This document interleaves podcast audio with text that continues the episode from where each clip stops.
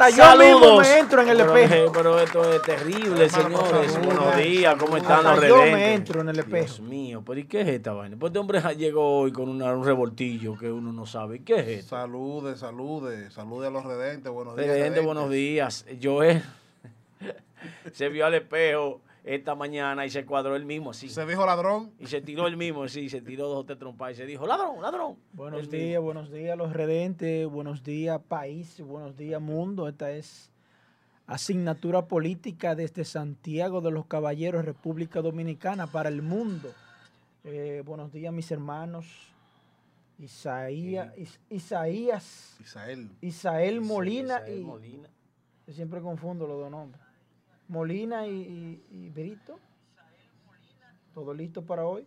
Bien, señores, miren, eh, un- el país ha estado cardeado porque Le pasan la mocha. Luis Abinader está pasando la mocha, pero eh, ha cometido un par de, de pifias que se la vamos a dejar a- al tema de Qué. Joel Adame, Qué juidero. porque Luis Abinader ha cancelado gente dos y tres veces, ya eh, decretos que habían sido derogados y lo está derogando otra vez, por si la mosca, por si la mosca se le queda ahí, en si se olvidó algo por ahí, quedó, una ay, una ay. zurrapita, que se vaya también. Hoy tenemos varios invitados, ¿eh? Tenemos también, vamos a hablar del caso de, de Mickey de la Vega, el hombre del helicóptero, que esa situación eh, se ha quedado alejada de la prensa.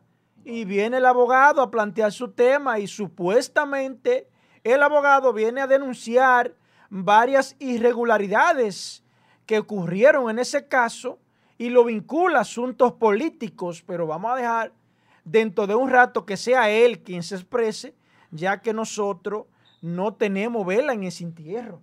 Sí.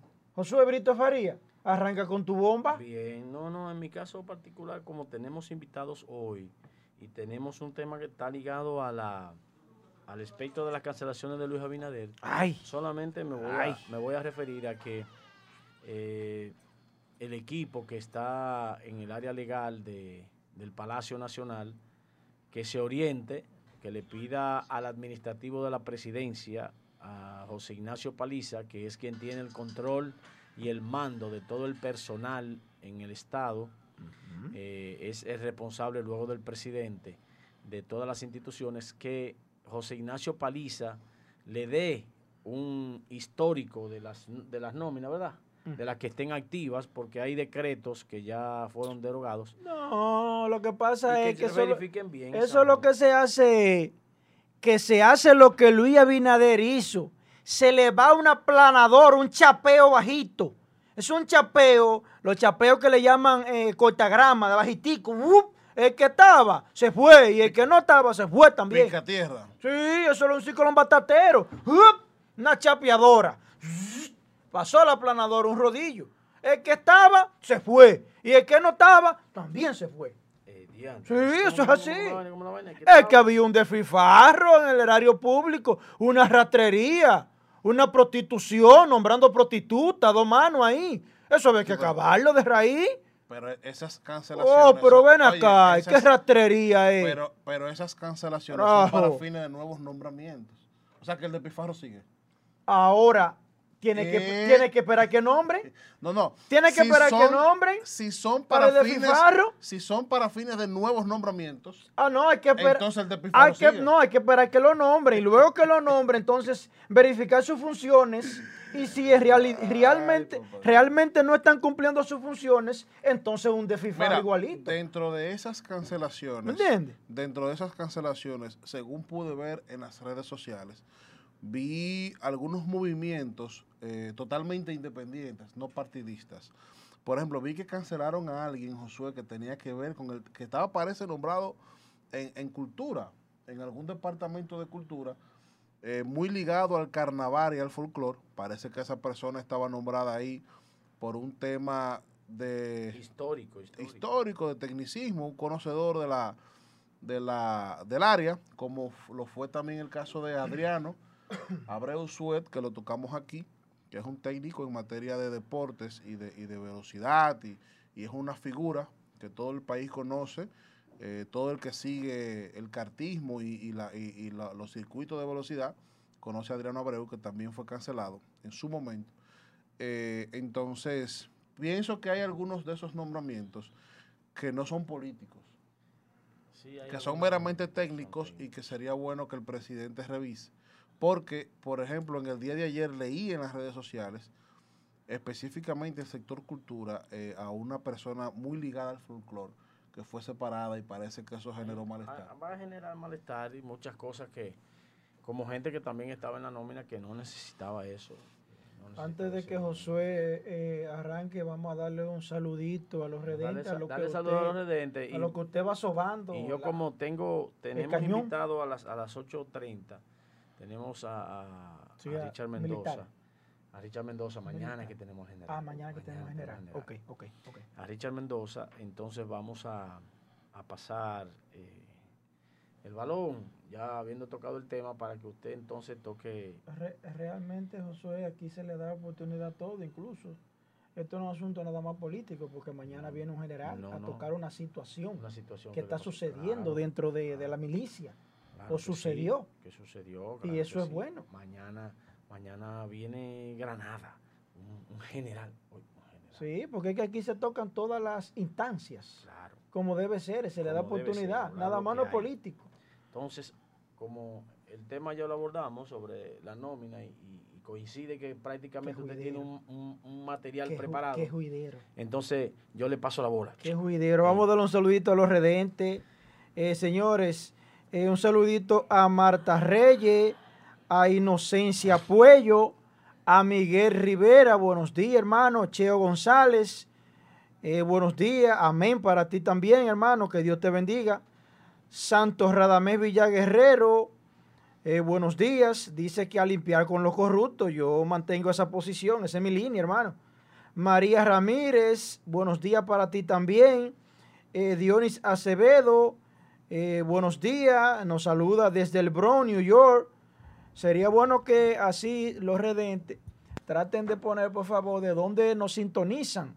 Y si también algún redente cumple años, entonces lo pueden enviar la foto eh, por aquí a la voz del pueblo, que nosotros automáticamente subimos la foto y le dedicamos por lo menos eh, su minuto a sus felicitaciones. Ustedes son el material premium de aquí. Doris Acevedo, buenos días hermanos, sí, estamos por acá ya. Gracias a Dios. Marta Reyes, que denuncia que cuidado y ojo en la frontera, que continúan pasando eh, ilegales. Vamos a mantener en vigilia esa, esa denuncia que ha hecho Marta Reyes. Eh, también tenemos a... La frontera no, la puerta. que siempre está bien. A Narciso Ortiz.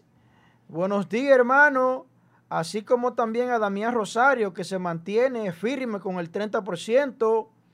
También tenemos a Miguel Rodríguez, a Espedi Rosario, que nos sintoniza desde el Bronx. También a, Irma Pérez, a Pedro García, que nos sintoniza desde New York.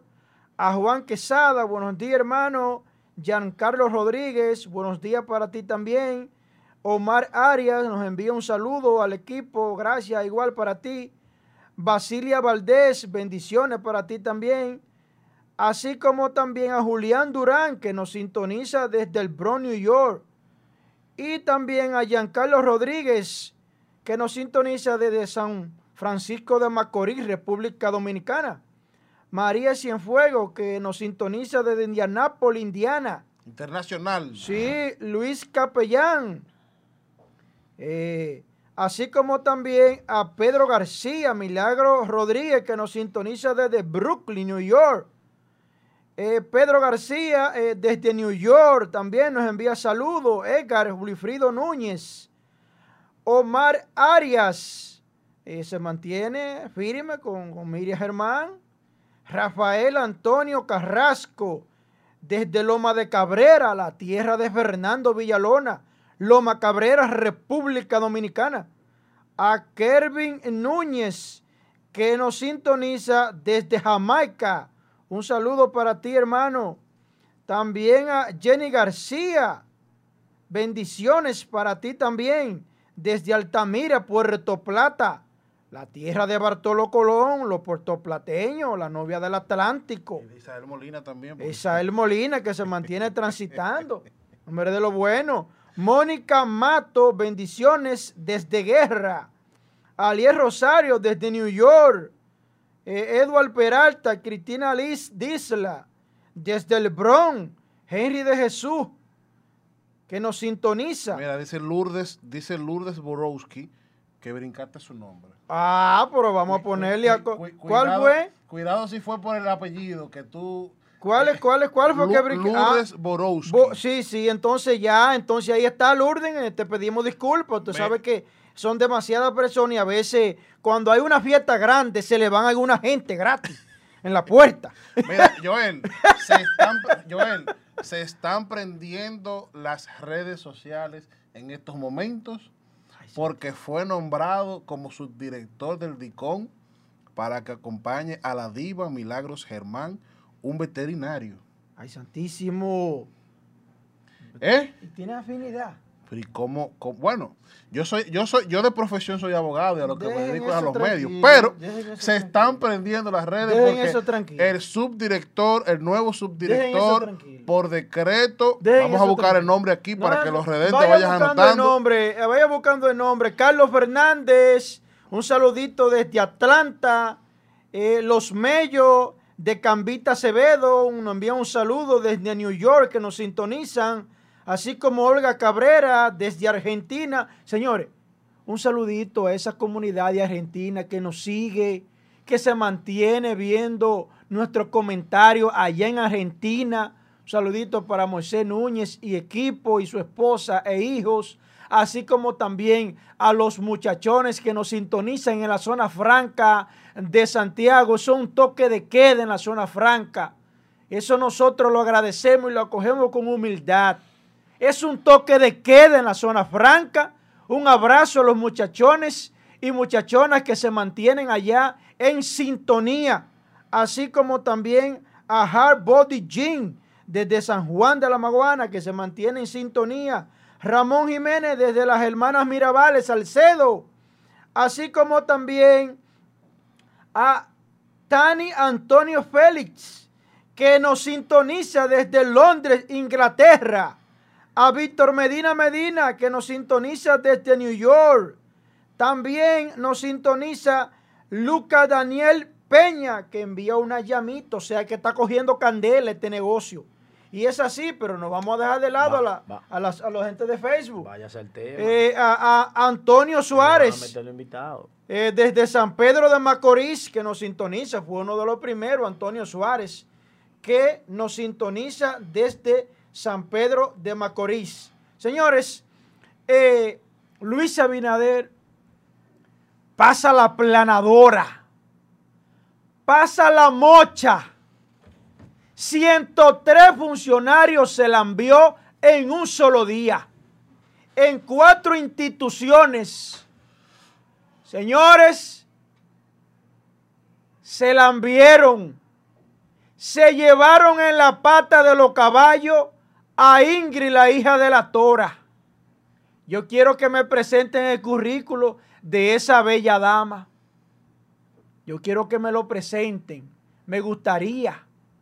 Porque hasta ahora yo nada más tengo el currículo que es comunicadora y que hija de la tora, la que baila, uh, uh, uh, con, la barriga afuera, con 50 años. Pero está bien.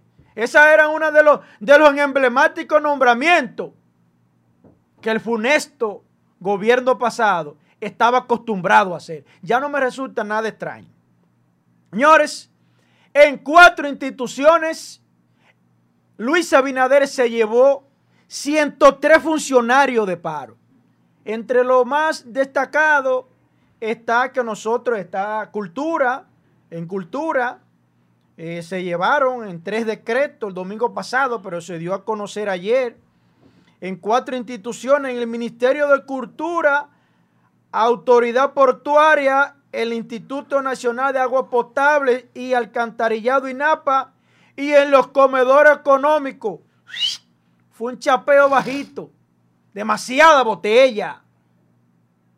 Demasiada botella, demasiado clientelismo. Demasiada charlatanería. Era un juego que tenían, cobrando calladito, sin ir, sin ir nunca a esas instituciones. Eso da pena y vergüenza, carajo. Mira, Alguien tenía que Mira, decirlo. en, en el caso de los comedores económicos. venga acá. oye, en el caso de los comedores económicos. Dios carajo. Se, se daba la particularidad de que los directores provinciales. No eran eran oye, en el caso de los comedores ¿Eh? económicos, se daba la particularidad de que los directores provinciales de los comedores eran nombrados como subdirectores. No, es una charlatanería. entonces, eh, por eso es que se ven como subdirectores, pero realmente eran personas, si te fijas, No, no, eran, no, eran no, no, 30, no, no. uno por provincia, y, y yo conozco el caso, porque por lo no, menos no, el de aquí de Santiago cumplía con su Vamos a trabajar, eh, vamos a trabajar. Dos antes de, de- de continuar, señores, al artista Miguel Ángel Valerio, Don Miguelo, le van a conocer medidas de coerción hoy a las 3 de la tarde por el famoso Challenger que es de la canción de ¿Qué fue? que eh, tenía menores de edad bailando en- y lo subió a las redes sociales. Por consiguiente, a Don Miguelo le van a conocer medidas de coerción hoy a las 3 de la tarde. Continuamos, continuamos con eh, las destituciones, porque parece que a mi amigo Molina le salpicó cerca. No, que no, de una no, vez no, gritó. no, aclarando, Continuamos con las cancelaciones. Señores, una de las cancelaciones más eh, destacadas en el Ministerio de Cultura, mediante el decreto 366-20, fue el que ya aquí se dio la primicia, el señor primicia dio esa primicia de que a Félix Germán lo habían destituido, el, el hermano de Milagro Germán, que fue uno de los primeros que destituyeron en el Ministerio de Cultura, así como también eh, en la en Bellas Artes a Nini, a Nini Cáfaro la llevaron también. Eso fue una planadora también eh, en el Teatro Nacional se llevaron a la vitalicia Brenda Sánchez, que yo no sé qué era lo que estaba haciendo Ay. en el teatro. Ay, no. Pero ay, estaba no. ahí. Mira. Brenda mira, hizo un buen trabajo, Brenda hizo un buen trabajo mira, ahí. Déjame decirte No, no, algo. sé. Mira, déjame decirte No algo. sé. Déjame decirte Porque algo. era del PLD. No, no, déjame No, no, decirte no, no. algo. No, Déjame decirte algo. Pero mira. hagan la réplica cuando yo concluya. Ah, bueno, sí. Sí, no hay problema. Se llevaron a, a la esposa de Curi. A Ana Jet de Curi, se la llevaron también. Se llevaron a Diógenes González, el gobernador del Faro a Colón. Díganme qué es lo que esa gente hacen. Cobra un cheque. Dígame. Cobra un cheque. exactamente. A la directora de Museo Moderno también, que esa es la Curi. Se llevaron también a la directora de Casas Reales. Se llevaron a Dagoberto, el asesor de la Comisión Nacional de Carnaval. A Luis Dagoberto, Brea eh, ese es Dagoberto el que tú mencionas. El secretario de la Comisión Dominicana de la UNESCO. También a los viceministros eh, Ocal Holguín Veras sobre industrias cultu- culturales. Déjeme seguir observando, porque hay más, nombra- hay más destituciones de personas que, que son de nombres reconocidos.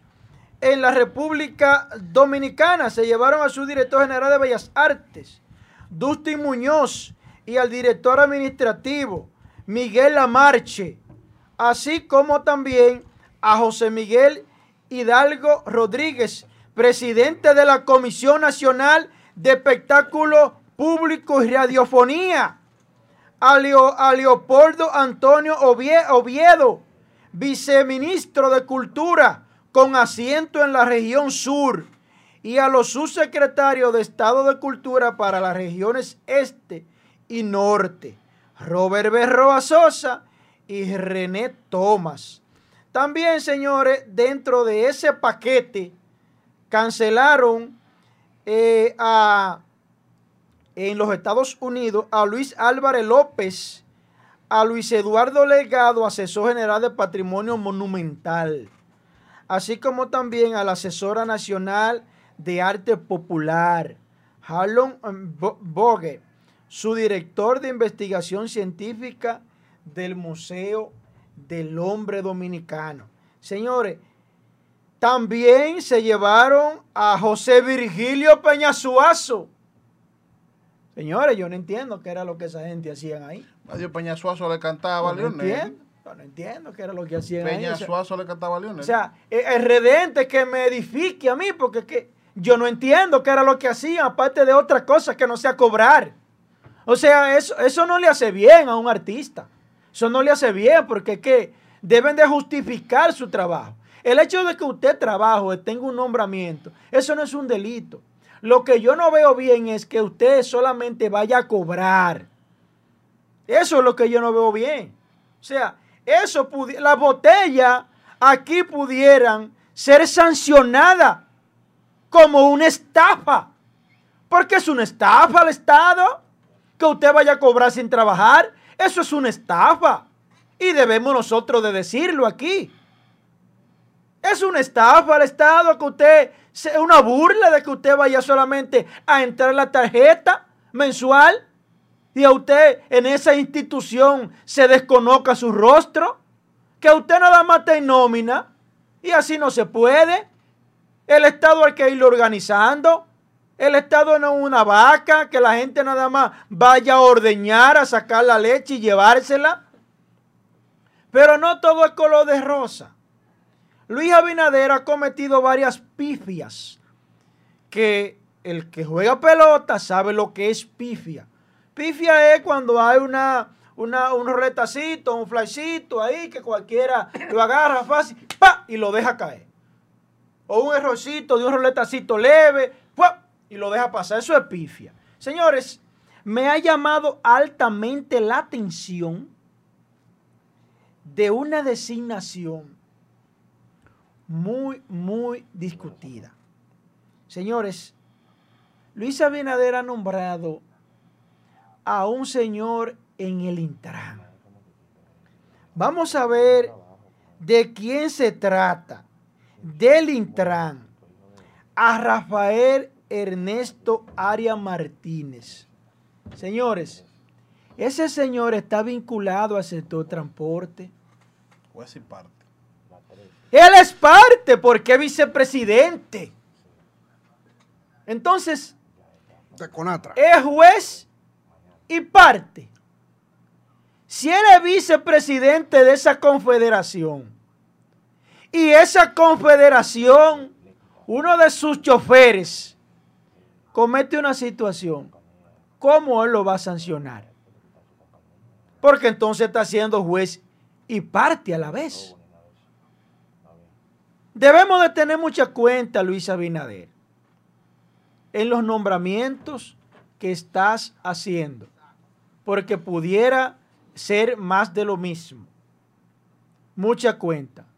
Y ya para culminar mi comentario, ya, eh, ya tenemos al invitado en Cuya. Miren, señores, los organismos de rescate, atención, caso Liz María que aquí los casos no se tocan por fiebre. No, no. Aquí los casos no se tocan por fiebre. Yo no soy un hombre de fiebre. Aquí nosotros vamos a seguir hasta el final. El caso de Liz María, la niña desaparecida, que ese maldito dijo que la asesinó y que tiró su cadáver con una piedra al mar Caribe y que luego ese mismo maldito asesino, que yo dije lo que se tenía que hacer con él, y lo retengo mil veces y donde quiera lo voy a retener. Luego en la medida de corrección él dice que no, que él desconoce eso y que él no lo dijo. Pone a, a los organismos de rescate arriesgar su vida en una área que él dice que estaba. Y ya los organismos de rescate en el día de ayer levantaron la búsqueda. Porque donde él dice todo ese entorno, día y noche trabajando arduamente por tierra y por aire, no aparece el cadáver de la niña. No aparece. tuvieron que suspender el rescate de la niña Luz María. Atención, cachicha, las autoridades y organismos de rescate en el día de ayer levantaron la búsqueda del cadáver de la niña. Ustedes saben lo que significa eso en materia legal, en materia penal. Que el caso de Liz María está muy flojo en materia penal. Por eso es que ustedes me ven con la actuación y me ven con, con el dolor que tengo internamente. Coño, es que el caso en materia legal está muy flojo.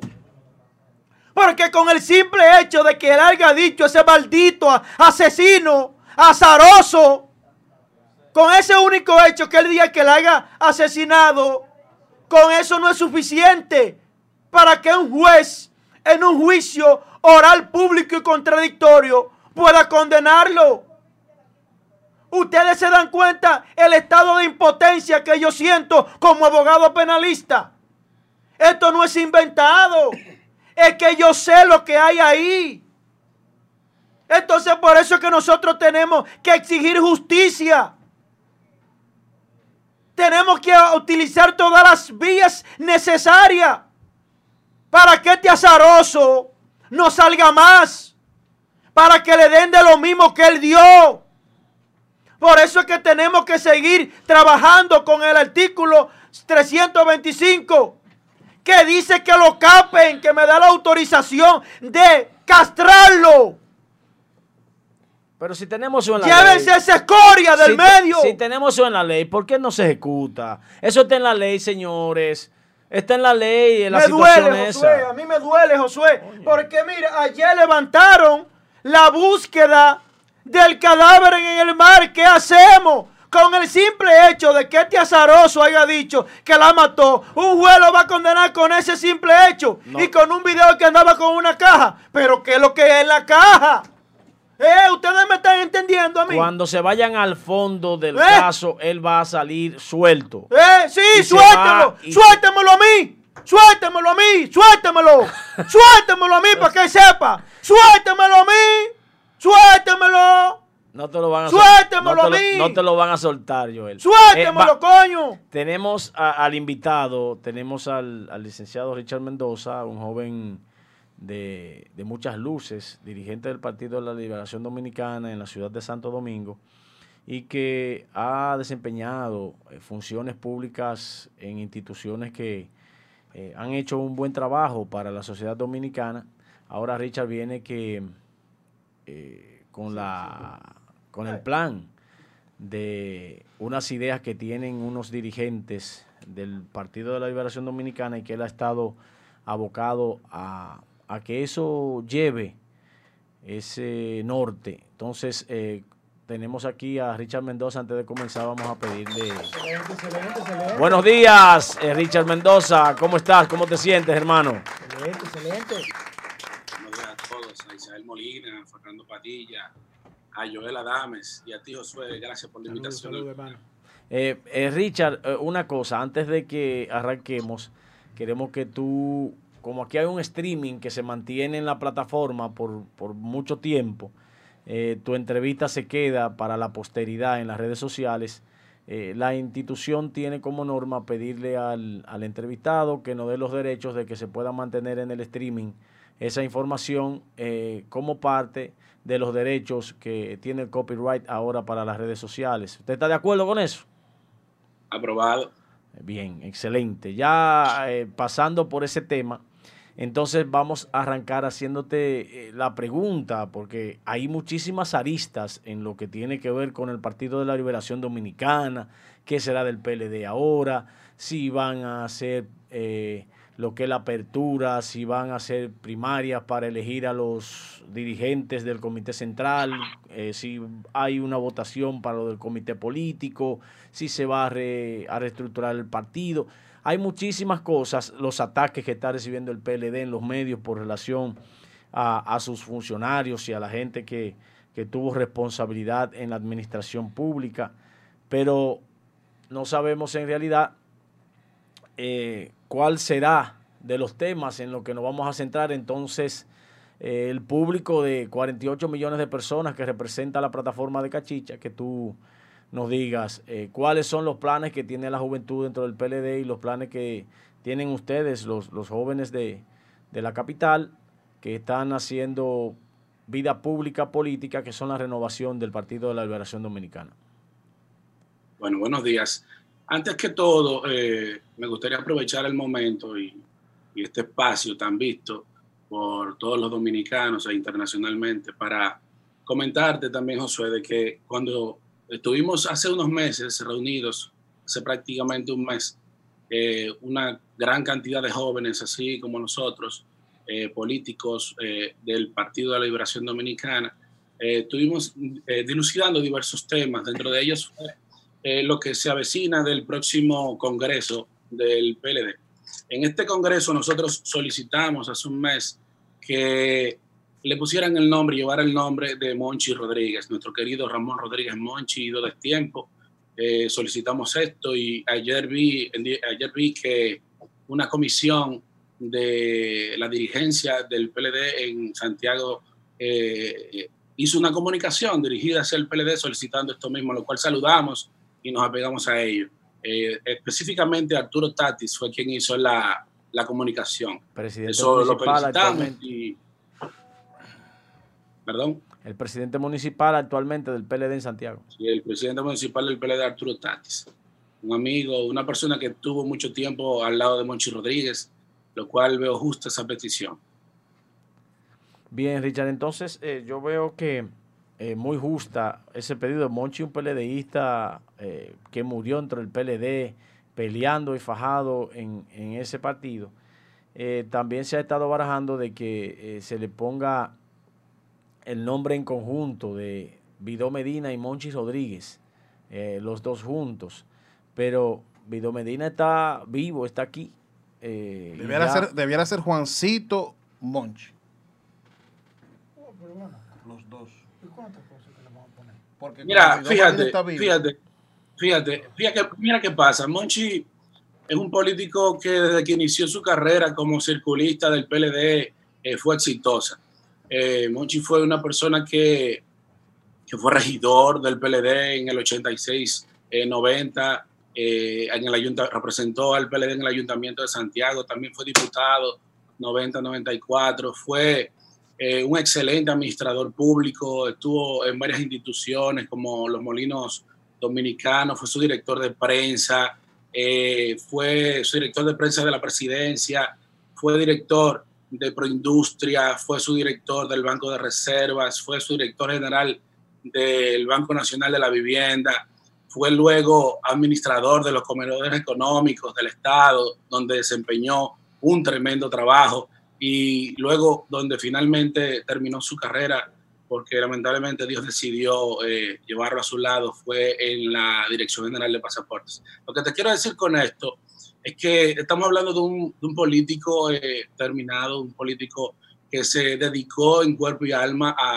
al, PLD y, a, allá su, a su demarcación, como fue presidente eh, provincial durante tanto tiempo del PLD y se dedicó al PLD Mira, yo tengo una anécdota de, Monchi Rodríguez porque eh, agradezco haber estado mucho tiempo a su lado también, donde él estuvo en un momento dado, tenía una pequeña infección estomacales y, y yo lo acompañé al médico, el médico le comentó que eso era el estrés, que más que otras cosas, ese tema que él tenía era eh, causado por el estrés. ¿Y tú sabes cuál fue la respuesta de, de, ese señor hacia mí. Me dijo, eh, sí, yo sé, Richard, que eso es el estrés, porque imagínate, yo recibo diario 100, 200 personas, súmale a eso también 100, 200 llamadas al día, pero es que no puedo dejar de atender a los compañeros del partido. O sea, esa es mi vida. O sea, lo que te quiero decir es que hasta sus últimos días le dedicó su vida al PLD.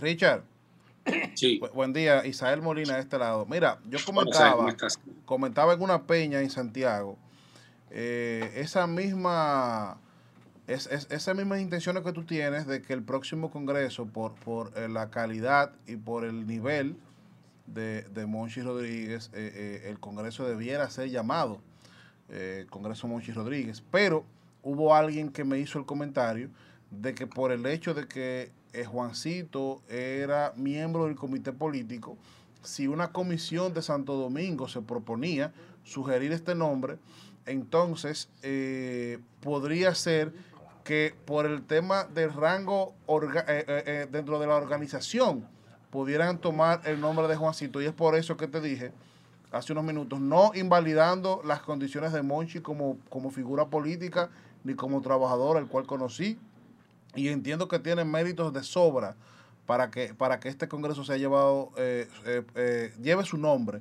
Pero, dada la circunstancia de que fueron dos compañeros valiosos, pero que uno era CP y otro era CC, yo considero que para hacerle lord a ambos, no debieran elegir a uno solo, debieran elegirse los dos, porque si, si entonces se va a elegir uno, entonces se dejaría uno fuera.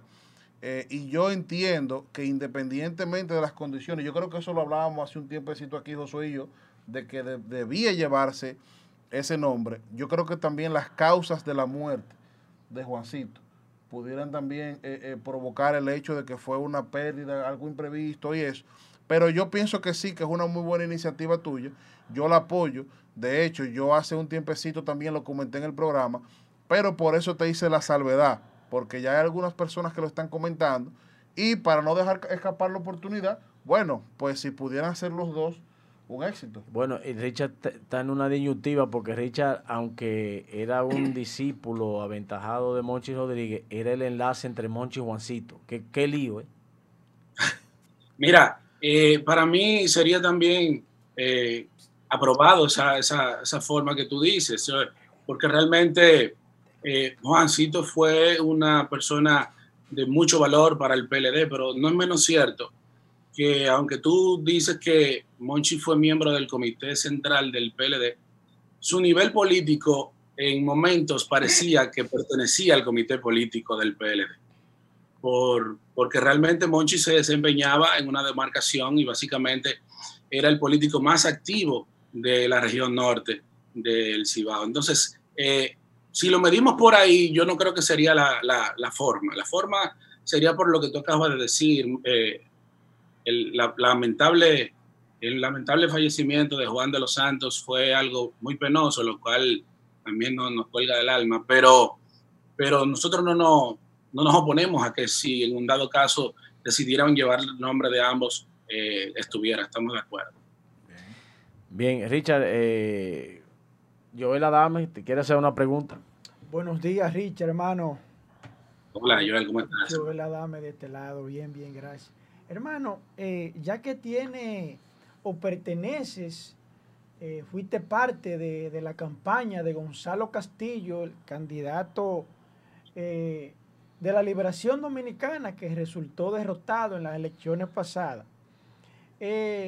Hermano, con ¿Cómo relación... te lo así, como con esa suspicacia así? Con relación a... Siempre viene con su veneno. el antipeledeísmo hablando. Con relación a Gonzalo Castillo, hemos visto que ya hay una formal querella contra Gonzalo Castillo por malversación de fondos y corrupción administrativa, en donde en su gestión al mando del Ministerio de Obras Públicas de la República Dominicana, hubieron una cantidad de dinero que pasaron sin el sedazo, pasaron por atrás y también con relación a 11.500 millones de pesos que se los repartieron entre el Club de los 13, un grupo conglomerado eh, de empresarios de aquí de Santiago, hay tres, y de Santo Domingo también con aquel famoso asfáltico caliente. No ha, no ha podido ningún eh, abogado ni vocero de, de Gonzalo Castillo salir a desmentir ese robo millonario.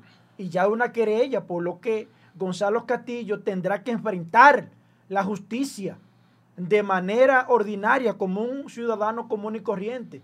¿Qué usted tiene que decir con relación a esa acusación que se le está haciendo a Gonzalo Castillo?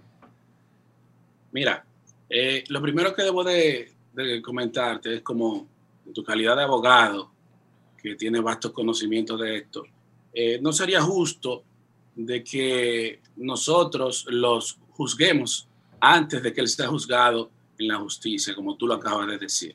O sea, se presumen ciertas cosas, pero hasta ahora son todo presunción y en derecho dice una máxima que hasta que se no, no se demuestre lo contrario es inocente. ¿Es así o no es así? Sí, correcto, correcto. Pero ya han presentado pruebas y de la, y de, la hermana del procurador también. No, no, perdón, perdón. Ellos depositaron una documentación, las pruebas la, la, la dilucidar el, el, juez y dirá si tiene o no validez. O sea, tenemos que esperar a que esto llegue, tenemos que esperar a que un juez vea todo esto y él decida si tiene alguna culpabilidad o no. Ahora, déjame decirte algo.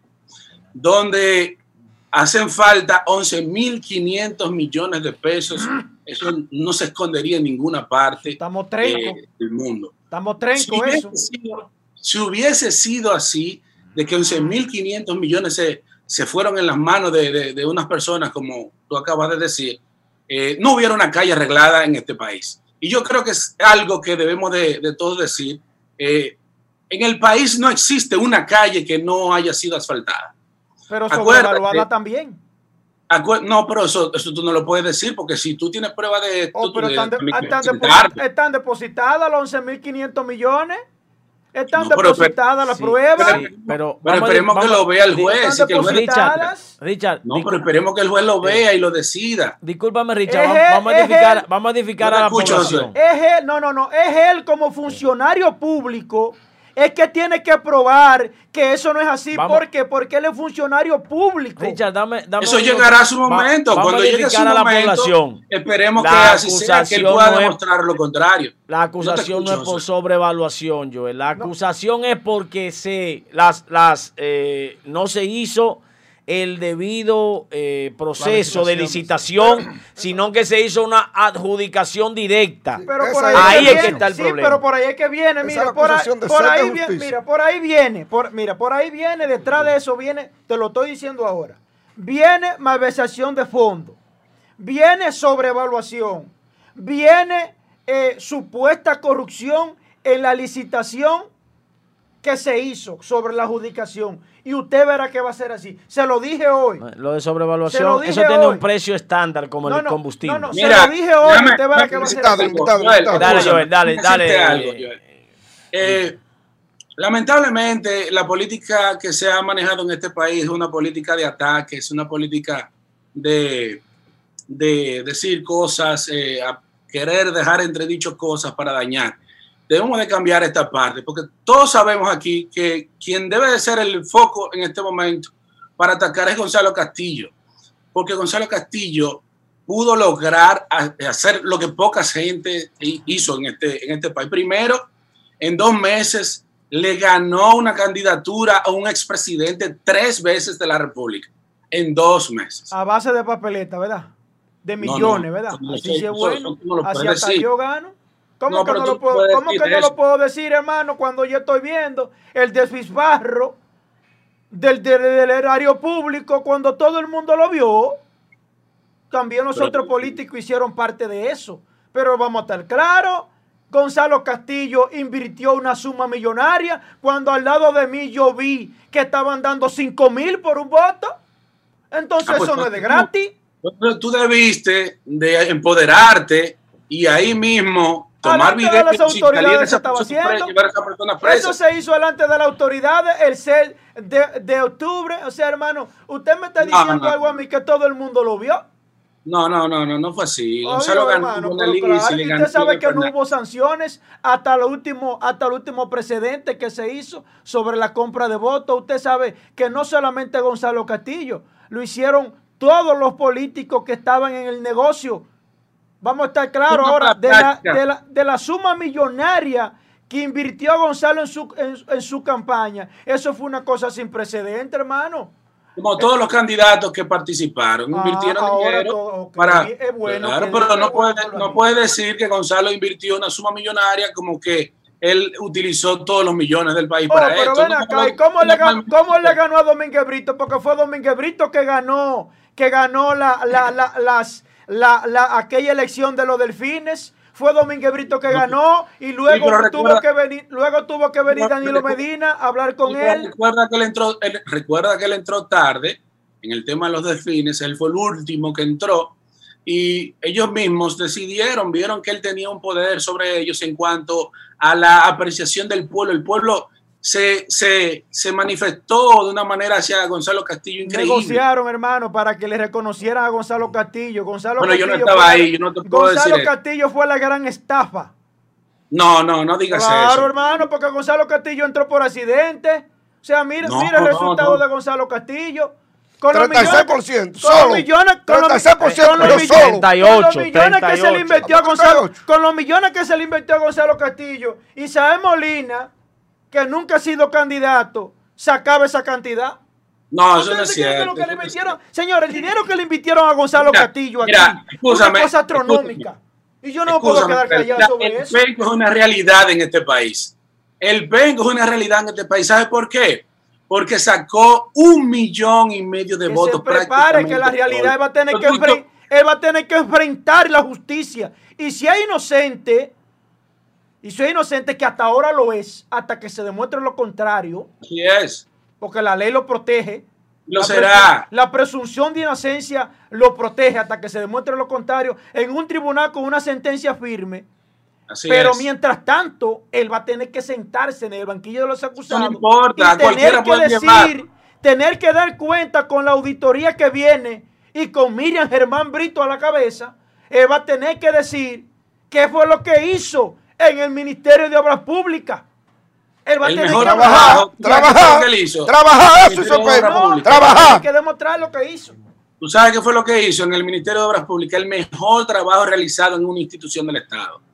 Eh, creó, creó el tema de, de- de la, de la asistencia, Sí. la asistencia eh, Vial. ciudadana. Correcto, correcto. Donde, Sí, donde sí. nunca antes habíamos visto sí, sí. eh, que tú te parabas por cualquier razón en una pista iba en auxilio tuyo sin pedirte Sí, un centavo. Sí, sí. Como creó también todas esas calles asfaltadas, eh, esos puentes que se realizaron, esas nuevas autovías, eso creó él dentro de su, dentro de su institución que manejó por siete años. Gonzalo es un también- hombre honesto. Y Lo también que pasa es que tú hubieron- lo dices porque tú no lo conoces. Y si también- tú conoces a Gonzalo Castillo, te dieras cuenta. Y Es también un hombre honesto, un hombre sin, sin ningún tipo de, de deseo de dañar a nadie, un político diferente. Sí, sí, pero también, también se adjudicaron, se adjudicaron contratas sin ningún tipo de, de, de- de- licitación y del marco legal. También dentro de esa, dentro de esa bondad de que Gonzalo Castillo hizo, también está esa, esa situación que él tendrá que aclarar. Yo siempre he reconocido,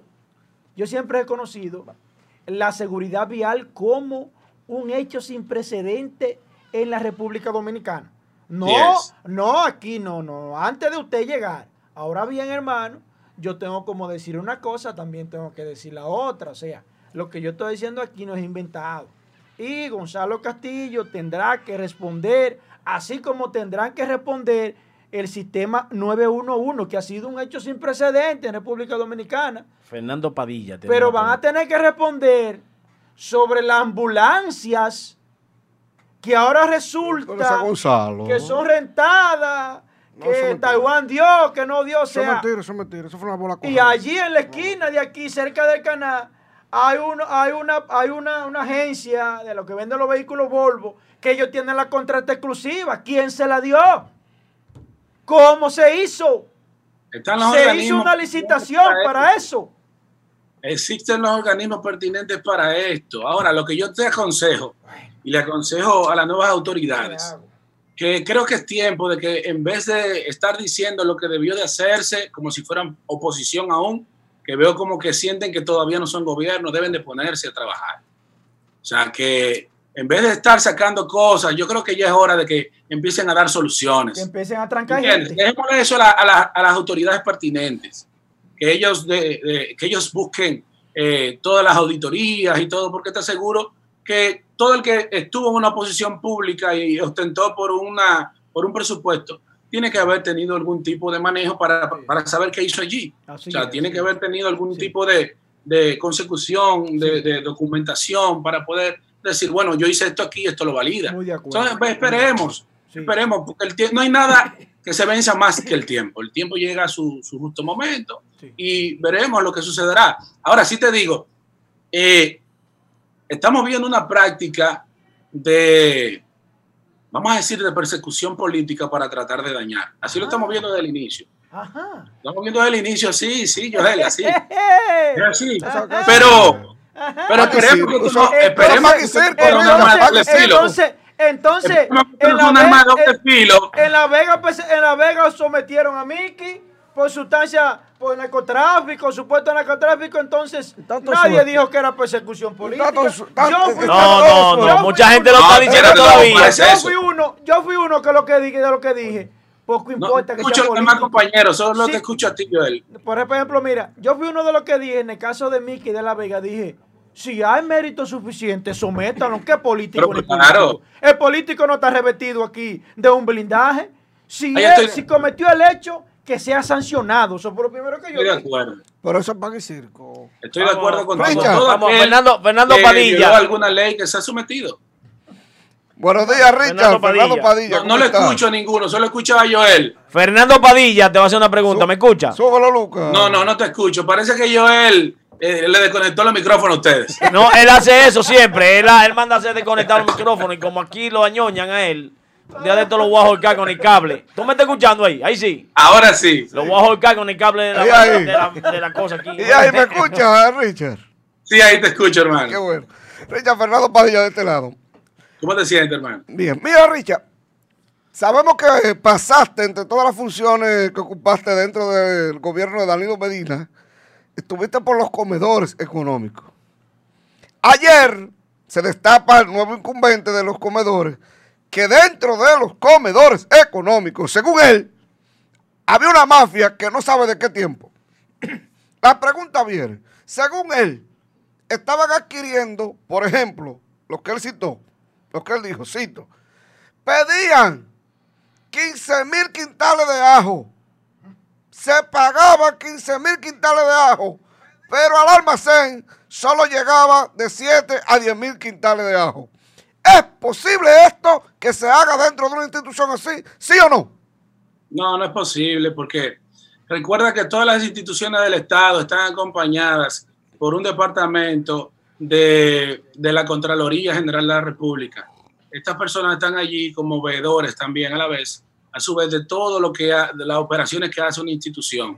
O sea, allí se recibe con auditores, allí se recibe con una batería de auditores que tú no conoces, porque esta gente lo van cambiando cada cierto tiempo. O sea, no creo que sea posible. Es posible que sea parte de lo mismo que le comentaba Joel. O sea, eh, cuando hacemos una, una denuncia de este tipo debemos de estar amparados en documentación y debemos de estar amparados en pruebas. O sea, no podemos decir cosas a la ligera. Porque recuerda que ya lamentablemente en estos días ya esta tecnología nos permite a tener acceso a cualquier cosa que nosotros digamos en el momento y eso queda ahí. Entonces, es de muy mal gusto que luego te saque, mira, tú dijiste esto, pero ¿qué pruebas tú tienes de decir esto? Entonces, vamos, vamos allí, vamos a la justicia, vamos a resolver. Entonces, Richard, quedaría muy feo. No, no, no, no. Ri- Richard, una pregunta. Nosotros Eh, hacemos. una, una, una preguntita a- antes de que sí, tú. Yo a- a- a- ayer leí. No te escucho, hermano. me escucha, me escucha. No, Isabel, no te escucho. Ahí, espérate, espérate. Eh, dale ahí, Isaías. Joel, por favor, eh, eh, conecta el de micrófono. ayer, Richard, leí que se destituyeron 30 o 31 subdirectores eh, en los comedores, pero eh, me pasaron la información de que los directores provinciales, o sea, los, los- los representantes de los comedores en cada provincia, estaban nombrados como subdirector. Pero el que no maneja la información pudiera verlo como que es una duplicidad de la función, que hay muchos. ¿Es cierto que están eh, eh, los, los directores provinciales nombrados como subdirectores de los comedores? Eh, no, el cargo de su director lo otorga solamente un decreto presidencial. Eh, todo aquel que ostente por un decreto presidencial eh, eh, es eh, su director en, ese, en esa institución.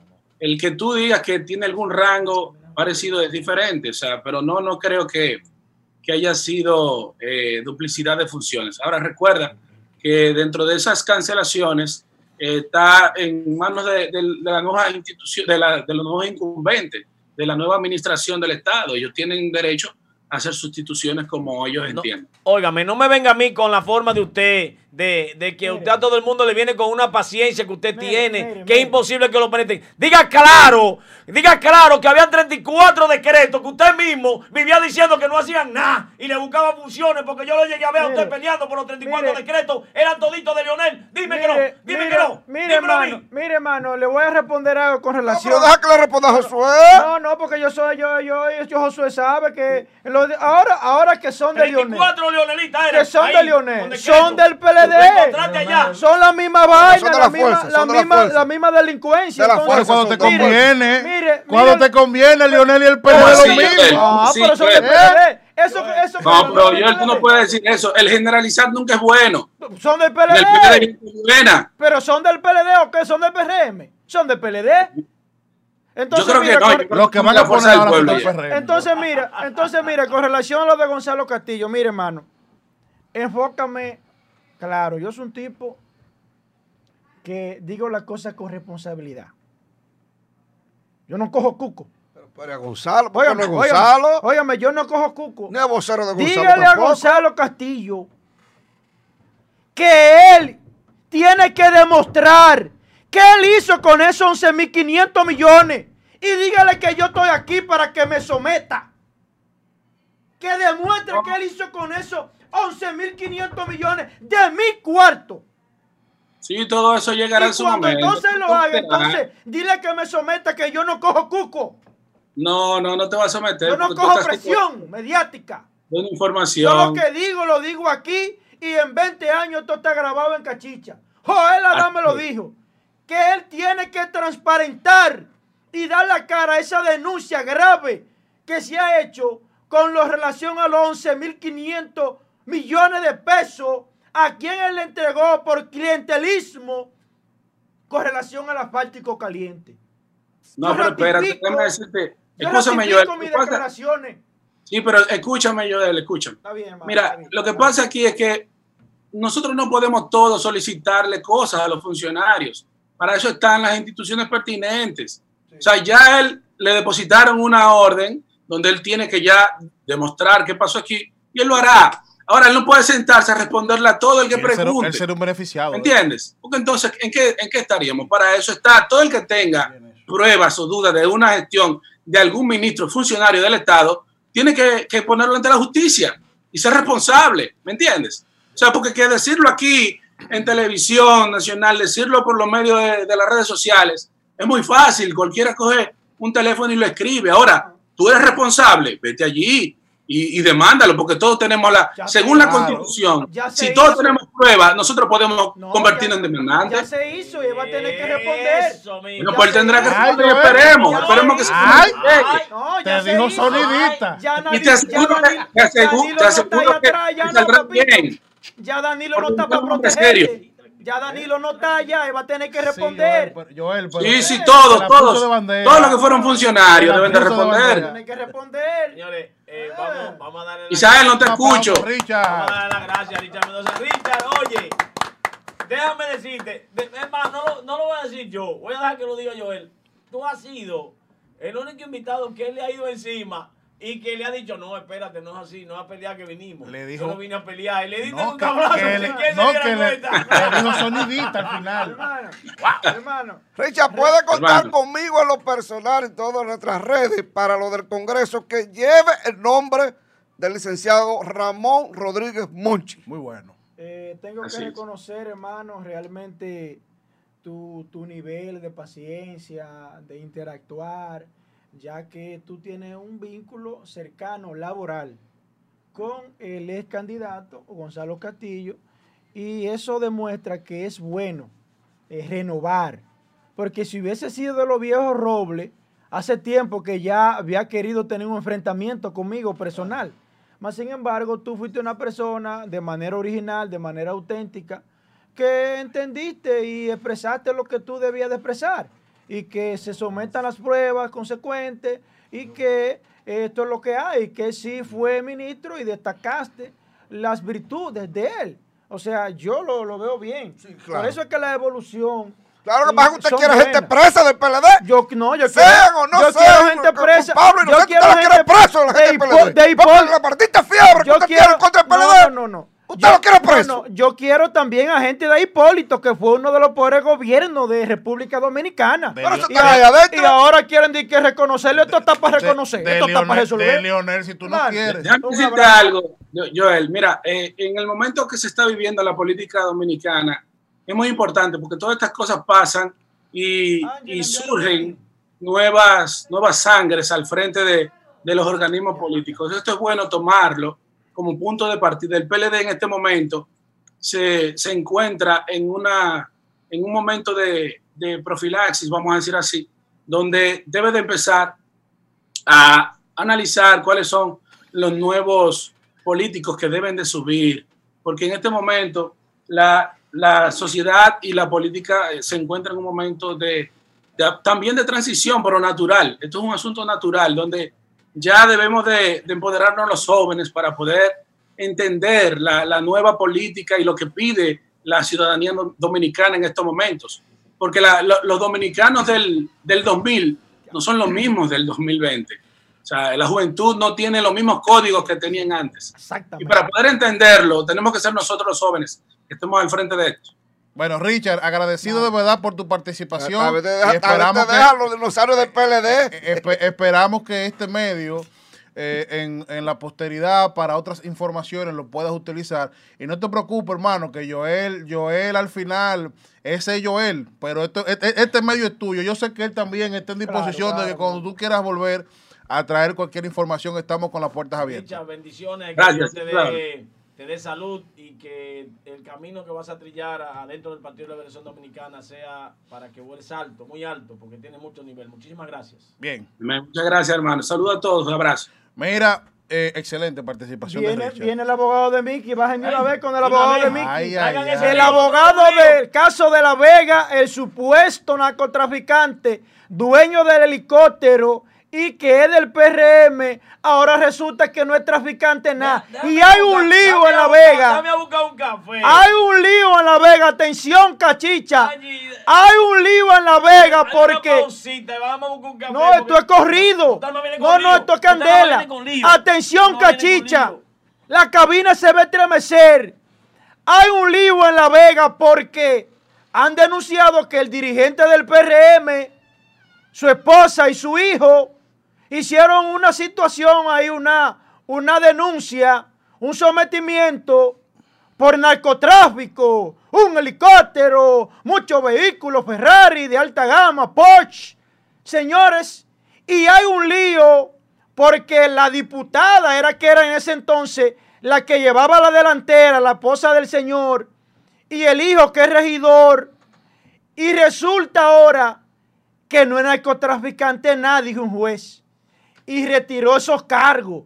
Y hay un lío en La Vega de mamacita. Ahí está el abogado ya casi en Q, el abogado que representa a Mickey y a la familia de Mickey. Y dicen que ahí va a haber problema en La Vega. Dicen que va a haber problema porque ahora dice un juez que él no es traficante, narcotraficante, nada. Ella salió Era- era- diputada, ella salió de de. Bueno. No era de lavado. Ella salió diputada. Bueno, De claro. lavado, lavado. No era de lavado. Claro, sí, pero era que- No era de tráfico de Sí, drogas. no, no, de no, no, no, no, no, de lavado, pero también se decía que era era de narcotráfico. No, pero la, La- la acusación fue por lavado. Entonces ahora, La- la- ah, entonces ahora, lavado. ahora, ahora sale que el no, no, no, no, no, no, no, espérense, espérense, espérense, Según la acusación que le hicieron el allanamiento fue la unidad pero, antilavado, usted lo sabe. pero, lo mismo que estaba pero, señor, Santiago. pero señor, pero, pero si usted me permite hablar, porque si usted me permite, si usted, si usted Ah, pero me- que usted quiere sí, decir lo que usted quiere. Y es que no se puede dejar de decir lo que usted quiere. Porque tampoco no es así la esto. pimienta, Joel. Pues. La acusación fue por lavado de activos. Dejen su aparataje, Fernando. Mire, se hizo, para que estemos claros, era el principio de narcotráfico y lavado de activos. Aquí ustedes no están hablando con un muchacho. Y un juez descartó el narcotráfico. Vamos a decir la cosa de manera responsable. Ahí ya tenemos al invitado. Ahí está el invitado, que es el abogado, hermano. Eh, mi hermano, activa el micrófono, por favor, que no te... Y ahí me Escucha ahí. Buenos días, hermano. Eh, primeramente, antes ya de entrar, eh, eh, solicitamos que tú nos autorices a la difusión y reproducción de esta entrevista, que tú nos autorices, nos dé el permiso para nosotros hacerlo. Pero hermano mío, eso está de más decirlo. Precisamente es el objetivo de, de uno acudir a tu, a tu programa. Correcto, correcto, hermano. Tenemos licenciado en cabina ahí, al licenciado Esteban Pérez. Él es el abogado de, de Miki, eh, así lo conocemos por... De la familia López. De la familia López, que fue acusada de lavado de activos y en principio de un supuesto narcotráfico. Lo presentaron que salió con un helicóptero y salía Luis Abinader de ese helicóptero en tiempo de campaña, que el hijo andaba en unos vehículos de alto cilindraje, hicieron rueda de prensa, eh, sometieron personas. Nosotros queremos saber eh, cuál es la realidad de ese caso, porque nadie volvió a hablar más después que pasó la política. Quisiéramos saber y escucharte a ti, hermano, ya que es, eres el abogado apoderado, y quisiéramos escuchar tu versión de los hechos. Sí, gracias Joel, eh, licenciado Joel, por la oportunidad de uno acceder a tu programa y a los demás. Déjame quitarle el... Sí, sí. A los demás que conforman tu, tu programa. Mira, en principio, eh, nosotros la posición que teníamos eh, con relación al caso, que era una posición política, un, un tema de intereses en razón de que, como el señor Miguel Arturo López tiene un hijo que es eh, regidor, fue el más votado, pero además eh, su esposa, la doctora Pilarte, eh, también fue la segunda más votada como diputada por la vez. Pero ¿qué pasa? Al día de hoy nosotros mantenemos la posición porque vemos y ponemos ejemplos. Por ejemplo, mira, antes de ayer hubieron tres allanamientos en la ciudad de Santiago con otros carros. Y todavía no se sabe ni siquiera quiénes son, a cuatro o tres días de pasar. Sin embargo, en el caso de Miki López, ellos entraron al allanamiento a las seis y media de la mañana y ya andaban fotografías internas de la casa en los programas a las nueve la magistrada procuradora fiscal de La Vega, no es un asunto personal, pero ha ventilado cosas del caso públicamente, asuntos eh, meramente técnicos propios de la investigación, con el objetivo de magnificar los hechos. La solicitud de medida, el cual eh, nosotros conocimos, es una solicitud dubitante, simplista, a pesar de tener mil y pico de páginas. ¿Por qué? Porque en el fondo no existe nada. Ellos alegan que han encontrado una cantidad de siete mil y pico de millones de pesos. Pero ¿dónde están? Porque han confundido la sociedad con respecto. Alegan de unas pastillas de éxtasis, pero ¿dónde están las pastillas de éxtasis? Porque no existen alegan de unos carros lujosos que son propios de, quizás de su negocio, que han pasado por sus manos, quizás son de amigos, que no están en el proceso y que no existen. Hay carros de 5 y 6 años atrás y ellos lo presentan para magnificar la situación como si fueran en la actualidad. Ahora bien, tengo a bien explicarte que Miki López es un próspero empresario desde hace más de 30 años. Fue el segundo avicultor de la región, una persona que maneja o manejaba en aquel entonces 250, 300 empleados producto de su granja. Su primera granja la vendió en el 2009, fecha en la cual lo conocí y fui parte de, de esa negociación por 240 millones de pesos. La segunda granja la vendió en el 2012 por 4.4 millones de dólares. Negocios formales, negocios que pagan sus impuestos. Mickey decide incursionar en, en el área de la financiera para buscar un poquito más de paz.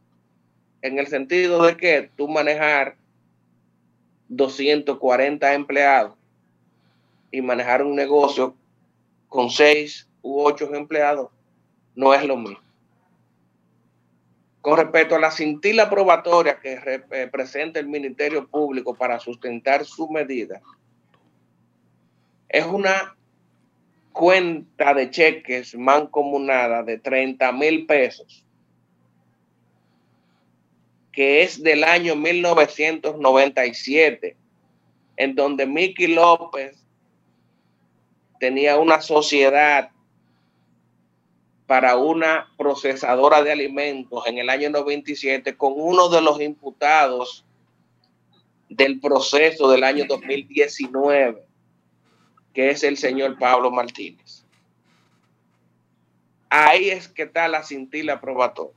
No hay un delito precedente.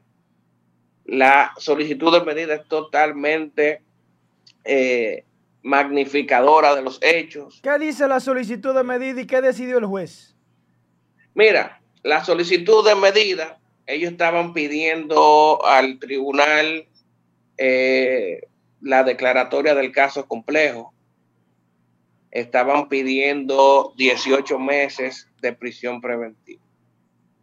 La jueza, con una motivación extraordinaria, estableció en sus motivaciones que no podía retener sin tila probatoria en base a un tipo penal de lavado de activos producto del narcotráfico, porque no se podía encajar en tiempo y espacio una relación comercial del año 1997 con una relación comercial indirecta en el año 2019. Porque la relación comercial del 2019 es simplemente que una empresa que vende vehículos del señor Rigoberto Bueno, Autoimport, a las personas que le compraban los vehículos entonces él le financiaba la parte que le restaba. O sea, que él como quiera nunca ha tenido negociación directa con él. un paréntesis, hermano, antes de darle la oportunidad a mi compañero, que lo vinculaban a un, a un hecho de, del 1997 sobre lavado. Así fue que usted claro. ¿Y, y, qué, ¿Y qué ley de lavado había en el 97? Ninguna. Ah. la, primera ley de lavado. comercial con alguien que fue acusado en el 19. Sí, pero ¿qué pasa? No, no, ¿qué pasa? Lo ellos están relacionando una supuesta eh, relación comercial de 97 y la están trayendo al 19 como lavado de activos. ¿Así fue, licenciado? ¿O me equivoco? ¿Me puedo equivocar? Parcialmente, parcialmente tienes eh, eh, la interpretación. Mira, lo que comienza la investigación es con una cuenta mancomunada del señor Miki López con uno de los imputados del caso eh, base del año 97. Ahí es que comienza la investigación. La investigación comienza ahí. Después ellos terminan con una negociación del año 2019 en donde Miki le financiaba los vehículos a la gente que le compraba sus eh, los carros a, la empresa Rigoberta Que eso lo hacen la mayoría de financieras. Esteban, mira, Josué Brito de este lado, ¿cómo estás? Hola, hola, ¿cómo le va? Mira, Esteban, yo te compro lo de la parafernaria, lo de el escándalo en los medios por el tema político y lo que significaba Miki López cerca de un candidato presidencial que hoy es el presidente de la República. Te compro también de que aprovecharon ese escenario para hacer una campaña política que perjudicara al Partido Revolucionario Moderno. También te compro eso. Pero tú debes saber que no es a cualquiera que están agarrando. Si agarran a Juanito Pérez, a lo mejor hubiese estado también así como está lo de Santiago. Pero a quien agarraron fue a, a Miki López, Don Mickey, que yo no lo conozco, ni tengo nada en contra de Don Mickey, creo que lo que debe es aclarar, y qué bueno que tú has tomado los medios para informar, porque yo mismo lo que tengo es la estela de lo que se puso en los medios de comunicación y en las redes sociales. ¿No hay más informaciones sobre eso? No hay más informaciones sobre eso que tú pongas claro, porque para mí, yo digo, y en mi mente proceso, que los 7 mil millones es imposible que él lo tenga legalmente en este país. Aquí de, 7, 8 mil millones nada más pueden tener los que venden petróleo, combustible, los que venden asfalto eh, en demasía, como los que traen asfalto en barco y esa cosa, y los petro, eh, la, gente que, tiene eh, hoteles, hoteles en demasía. Muy poca gente puede tener en su cuenta 8 mil millones de pesos. Eso me gustaría que tú me lo aclares de que eso es o no es así, porque llegar a 8 mil millones, óigame, no hay negocio por lo fuera menos de esos por lo menos líquidos. que puedan tener los líquidos, por lo menos líquidos. Exprésame eso, que para mí esa es la única confusión de, de ese tema, para mí. Sí, perfectamente, perfectamente. Como anteriormente dije, él se dedica al sector financiero. Esto es un asunto de suma y resta. Ellos han calculado el depósito bancario de su hijo, de su familia, de su esposa, del mensajero de la empresa y de una cuñada que no tiene absolutamente nada que ver con él, eh, económicamente hablando y de negocio. Y ellos han sumado las entradas por los próximos tres años en los bancos, que se sepa, en los bancos. Y ellos han sacado un promedio de siete mil y pico de millones. No, escúcheme. Ellos están Me refiero. Ellos están hablando, porque ya para, para edificar a la, a, la, a la red de audiencia, ellos están contando los depósitos en 10 años, en 11 años, en 20 años de la familia y todos esos depósitos sumados llegan a 8 mil millones. 7 mil y pico de millones, supuestamente, que eso no es verdad tampoco. No, óigame, si, si, es depositado de un golpe, o sea, que están en la cuenta, que se han ido depositando y están reposando en la cuenta, o sea, que están ahí. Claro que no. No. Claro que no. Déjame explicarte cómo es el sector financiero, Josué. Usted presta 100 mil pesos. De esos 100 mil pesos hay un rendimiento que llega para atrás en un mes. Y ese mismo rendimiento usted lo presta. Entonces, ¿qué pasa? Ese dinero es el mismo dinero que se va evolucionando poco a poco a través del tiempo. Así que se manejan la financiera, prestando su capital y prestando el rendimiento que surge con motivo del negocio. Y eso va creciendo y va creciendo y va creciendo. Pero no fue como la magistrada Aura Luz estableció en la prensa, que ellos encontraron dinero por siete mil y pico de millones, que no es así. Eso, eso pudiese estar en papeles, en documentaciones y no de un golpe. ¿Me entiendes? Por ejemplo, ellos tildan al mensajero de la empresa haber depositado 13 millones de pesos a una persona, pero no explican cómo es que están depositados. Si es verdad, están depositados los 13 millones de pesos, pero de 80, de a 100, de a 150, de 200. Pero ¿qué pasa? No explican de manera clara y precisa la forma en que se ejecutó. Y ahí es que está la solicitud malsana de, de, de la medida de coerción. ¿Me comprendes? Sí, mire, yo no, yo no, ya para pasarle a mi compañero, yo no, no hice causa común con los ataques hacia esa familia, aunque nosotros hablamos del tema, porque yo quería conocer el meollo del asunto, porque yo conozco la política y la conozco desde niño, porque nací dentro de una familia política y sé cómo se maneja el político. Entonces, por razones de que yo sé que para hacerle daño a uno o a otro de cualquier partido se usan este tipo de acciones, independientemente de que no quiero decir que la magistrada, la magistrada esté haciendo eso con el señor Miki, pero Señores, para mí había 7 mil millones de pesos en la cuenta guardado. Y aquí me acaba de decir el abogado Esteban, que yo lo conozco, aunque no somos amigos, yo lo conozco. Esteban me acaba de decir a mí que esos cuartos pasaron en, depósito y depósito de, de cuenta, de cheque y de cosas que se han hecho, que si una persona tiene 500 millones de pesos, 200 millones de pesos y es prestamista, nada más la cantidad de ir y venir, a una persona le puede prestar 5, 6, 7 millones de pesos, pero puede ser que haya sido de, de cambio de vehículo.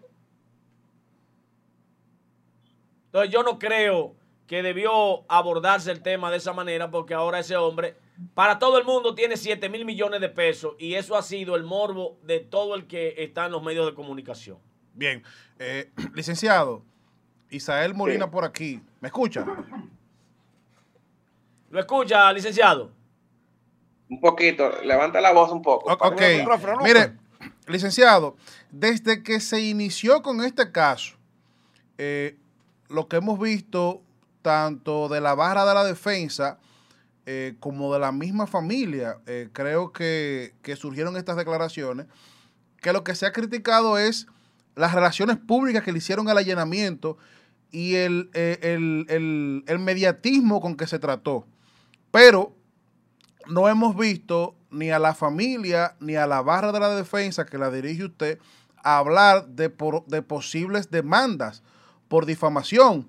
Porque de ser todo esto mentira, de ser todo esto parte de una trama política para dañar al candidato eh, de ese entonces, Luis Abinader, y para dañar a la señora, a la señora esposa de Miki, que era candidata a diputada, entonces ahí hay una posible eh, difamación y una posible injuria. No hemos visto que se ha hablado de una demanda eh, por defamación e injuria a los magistrados y a las personas que articularon ese caso. Eh, ¿Tienen ustedes intenciones de mañana tomar represalias con esas personas que articularon este caso en contra de la familia López? Sí, aunque les recuerdo que yo exclusivamente no soy el único abogado que, que representa esa barra de la defensa. También está el licenciado Amado Gómez y el licenciado Luis Félix Ramos, que son de La Vega, yo soy de Santiago. Ok. Pero sí lo tenemos en agenda. Lo que pasa es que estamos en una etapa eh, todavía muy prematura para determinar las acciones legales en razón de que estamos luchando con la instrumentación del proceso porque eh, solamente tienen tres meses para ellos presentar su acto conclusivo, pero además nosotros tenemos tres meses para presentar todas las auditorías que hemos hecho, eh, justificar cada peso, que al efecto ya lo hicimos, pero ya de manera más eh, desarrollada le vamos a presentar al tribunal y a justificar cada peso que la magistrada alega en sus certificaciones y pruebas que ella ha depositado para sustentar su Bien, otra pregunta eh, con relación a este caso, que de hecho yo pienso que nosotros como plataforma, pienso que es la primera vez que se ha hablado con alguien de la defensa y que se han ofrecido detalles, porque lo que se sabe de este caso fue lo que pasó ese día en ese allanamiento y lo que se, lo que se manejó de informaciones y especulaciones en esa semana, pero como fue bien próximo a las elecciones, entonces las cosas como que se quedaron ahí y como que no salieron más detalles a la luz pública.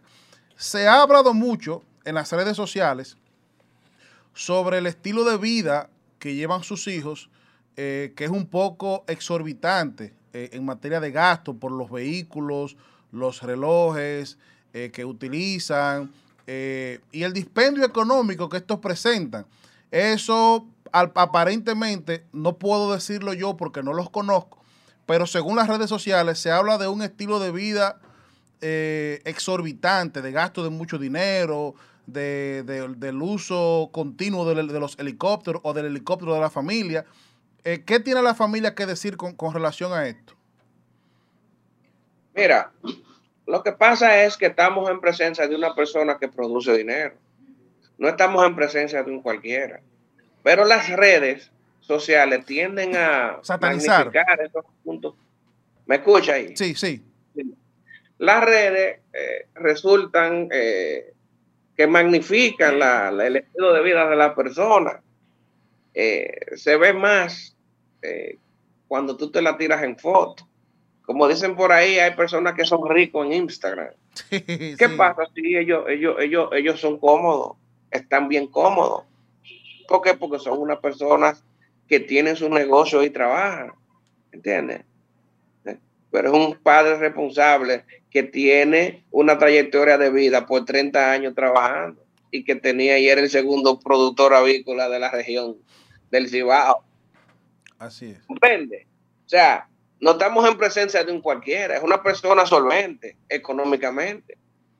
No como dijo el magistrado, se me escapa el nombre ahora, que es de Santiago, que él no tenía un nombre de abolengo para tener tanto dinero. Y yo, pero hombre, y él no trabaja, o sea, él no se esfuerza. Sí, sí. Miki tiene una financiera totalmente establecida, que no capta dinero del público. Tiene facilidades financieras por 300 millones en cada institución bancaria.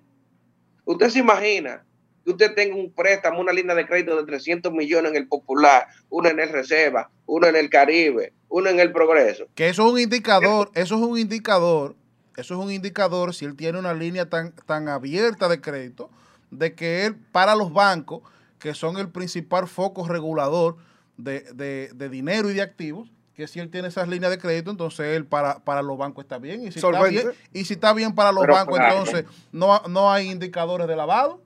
Porque si un banco a ti te da una línea de crédito de 300 millones de pesos, es porque tú lo puedes pagar, pero también el banco sabe que tú lo puedes pagar de, dinero lícito.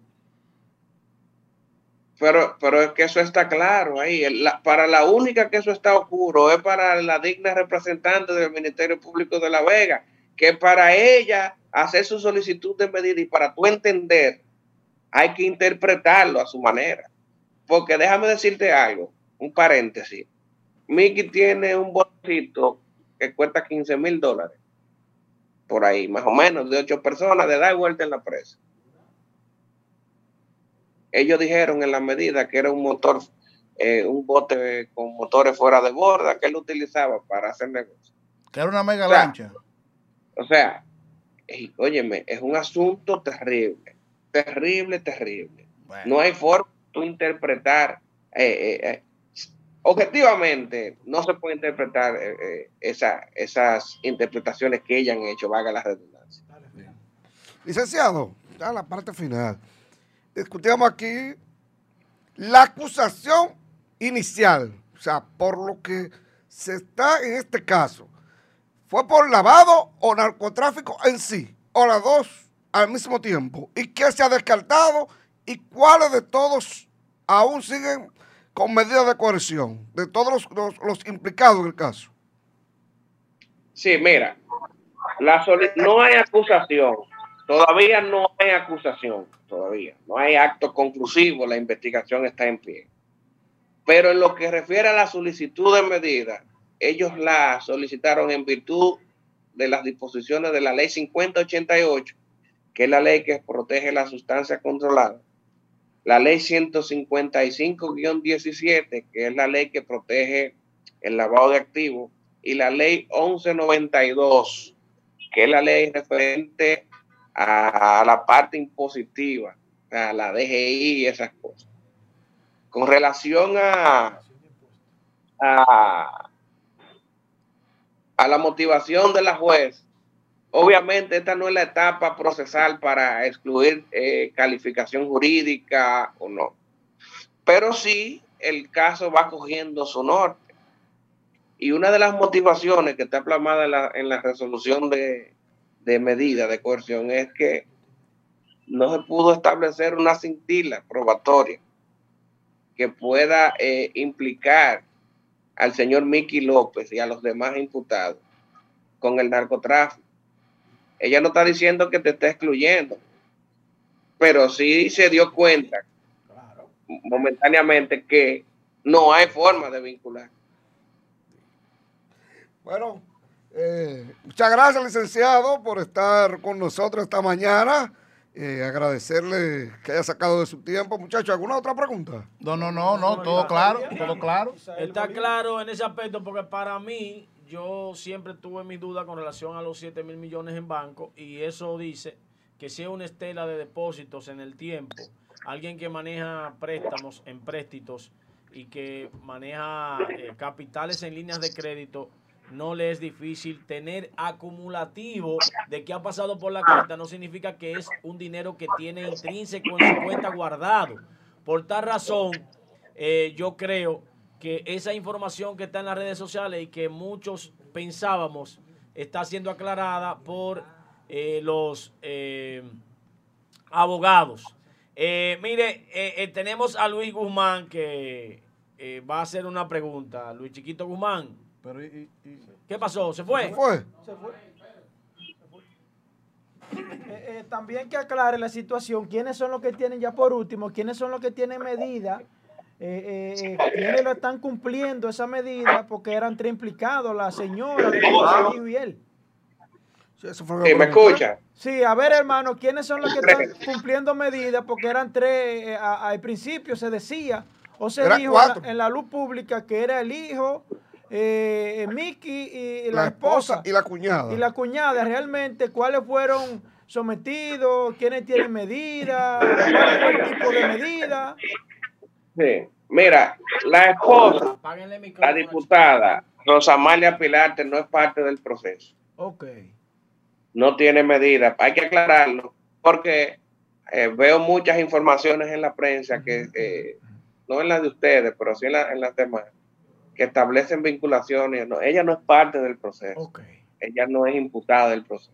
Los únicos que son parte del proceso son el señor Miguel, Miguel Arturo López, Miguel Arturo López hijo, José Miguel López, Ada Pilarte y José Antonio Román, de los cuales cuatro tienen medidas no privativas de libertad.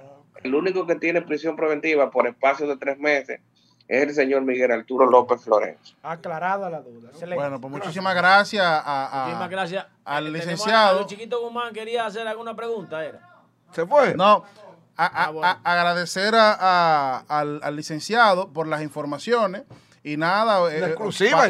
Las exclusivas y reiterarle que este espacio está abierto para que cualquier otra información que la barra de defensa o la familia López quiera ventilar a los medios de comunicación, eh, eh, reiterarla a la orden. Así que vamos a hacer la primera pausa y retornamos en breve. Señores, Queda- señores, antes de irnos a la pausa, hay un lío con la esposa del exdiputado por el Partido de la Liberación Dominicana, la señora Niurka, esposa de este señor, ¿cómo se llama? La Luz. De José La Luz.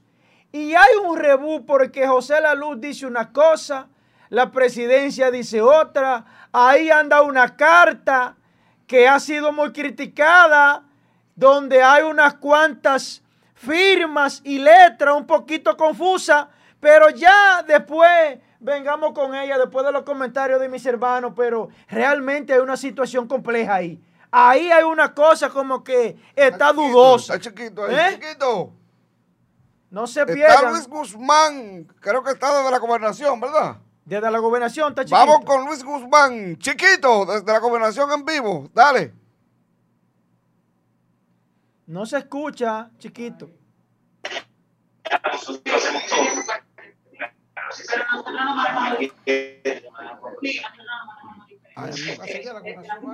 Hay pocas señales. Sí, Y eso es bueno, tú sabes, para quizás tienes una persona contenta, o, te disfrutas el tema de, de, ¿Qué es eso? ¿Qué hay ahí? de un programa No, yo sé que tú has resuelto. No, no, no. y- y- Realmente eh, los usuarios porque ya tenemos, por ejemplo, esto,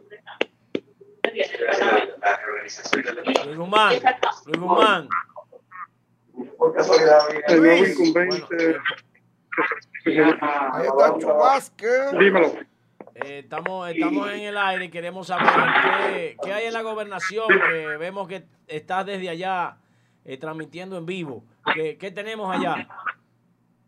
No, lo estamos haciendo desde la obra, desde Obras Públicas, donde van a posicionar el nuevo director de la zona norte de Obras Públicas aquí en Santiago. Ok. Obra pública. en la- va, va a- van a, va a tomar posesión el nuevo director de la zona norte. ¿Cómo se llama? Sería bueno cuando una declaración. Eh, Luis, Luis, eh, dando el nombre de él, por favor. Y a, ver si a ver después que concluya nos puede dar una exclusiva, dando el nombre de, de quien va a tomar posesión.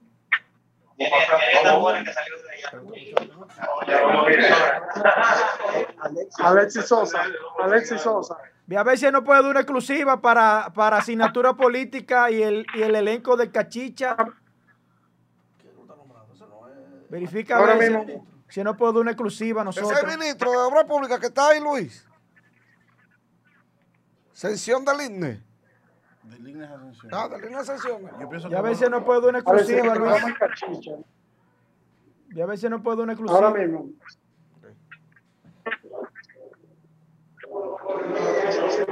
Ahí pueden hacerle cualquier pregunta. Eh, sí, eh, al, al nuevo director de la región norte, Josué Brito, desde aquí, desde Asignatura Política Baicachicha, eh, para saber eh, cómo, cuáles son las expectativas con relación a, a la responsabilidad que se le está entregando hoy por parte del, del presidente Luis Abinader aquí en la ciudad de Santiago. Cómo, ¿Cómo está recibiendo esa institución y cuáles son los planes para, para seguir desarrollando nuestra gran comunidad, nuestra gran eh, hidalga de los 30 caballeros?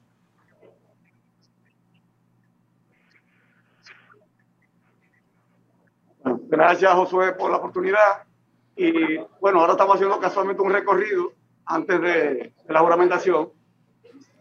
La expectativa, primero agradecer al presidente ¿verdad? por la designación y igualmente al ministro ingeniero de línea ascensión. Nosotros ya antes de, de todo este proceso, ya hemos venido elaborando una serie de trabajos de levantamiento de todo lo que el presidente quiere que se haga para Santiago. O sea, ya nosotros tenemos programado, el ministerio tiene programado y la dirección, todas las obras que se van a hacer en los primeros 100 días. Eh, y también con el tema que tiene que ver con desastres. O sea, que nosotros ya tenemos una, una elaboración y un listado de obras programáticas para los primeros 100 días de gobierno, ya con presupuesto y aprobadas también ya en, en, en la Dirección de Presupuesto Nacional. De- dentro de esas obras, ingeniero, está por casualidad la terminación del Cabral Ibáez.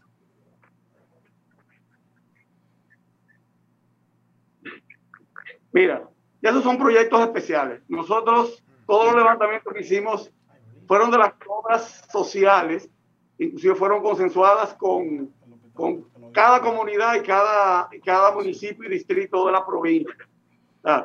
Los equipos se dirigieron a cada una de esas demarcaciones y cada una de esas obras se realizó el levantamiento de acuerdo a lo que cada eh, junta de vecinos, la misma comunidad solicitaban. Sabe que ya los del Cabral Ibáez, eh, los otros hospitales, las otras obras ya de gran envergadura, son proyectos ya que ameritan un, un trato mucho más especial.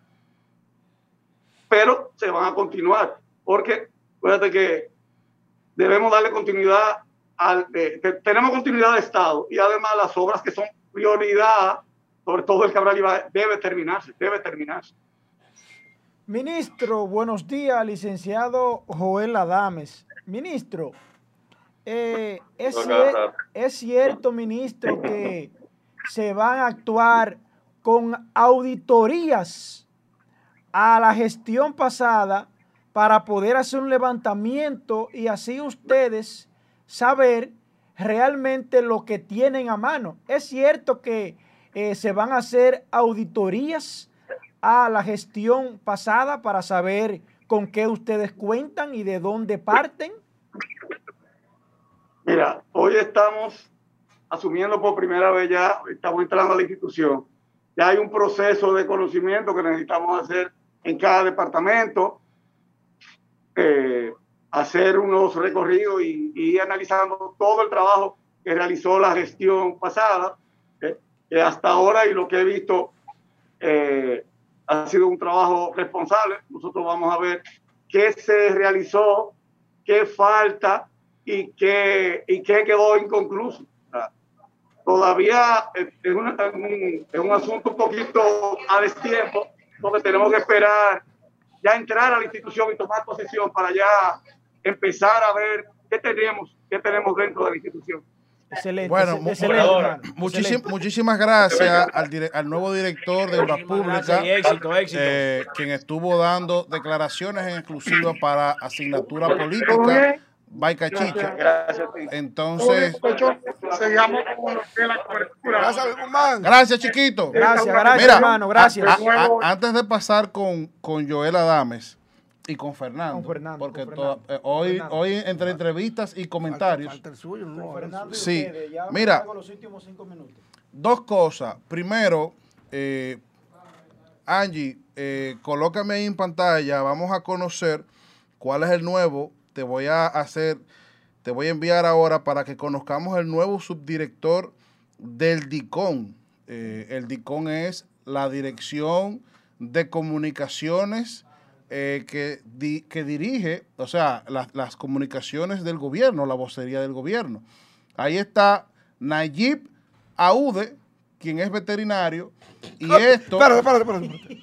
Espérate. ¿Eh? Lesbia. Espérate, espérate, espérate, Le- eso espérate generar- ahí. Lesbia Ureña, escucha ese nombre. Espérate. Párame ahí. Escucha ese nombre, Lesbia.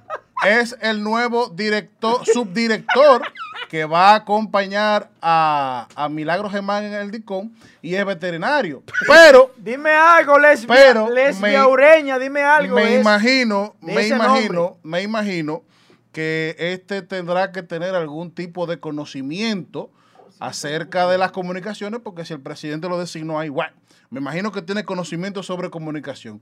Y en otro orden, es una réplica que no podía dejar pasar, porque aunque mis compañeros no sepan, no lo saben, yo fui fundador del Teatro Juvenil de Santiago y fui miembro activo del- de, las 37 por las tablas, una entidad de teatro que dirige la, la- la grande del Teatro de Santiago, María Ligia Grullón. Eso es en el centro de la cultura, ¿eh? No, la, eh, la, la Bella- eh, Bellas la- las Artes. 37 por las tablas está en la Benito Monción Eh, sí, y es ¿Y una sabe? entidad sin fines de lucro que se dedica al arte. te manda a decir Alex Valor que quién es ese señor, El que, el que yo coloqué en la fotografía. el, el veterinario. Bueno, eh, Alex, Alex, antes de terminar con mi comentario, ese señor que yo coloqué ahí es de nombre Nayib Aude.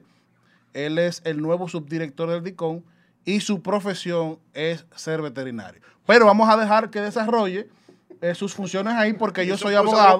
seguro. Yo soy abogado y me dedico a los medios, ¿verdad? O sea, hay que ver. Ahorita el tipo tiene máster y, y tiene diplomados en comunicación. dar- Señora, hay un lío entre, entre Pero- unos redentes que se llama Déjate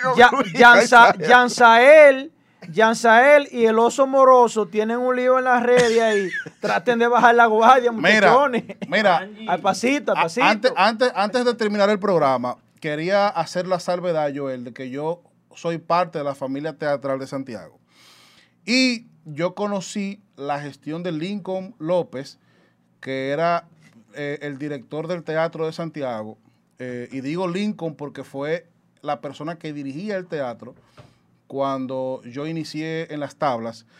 Y luego conocí la, la gestión de Brenda.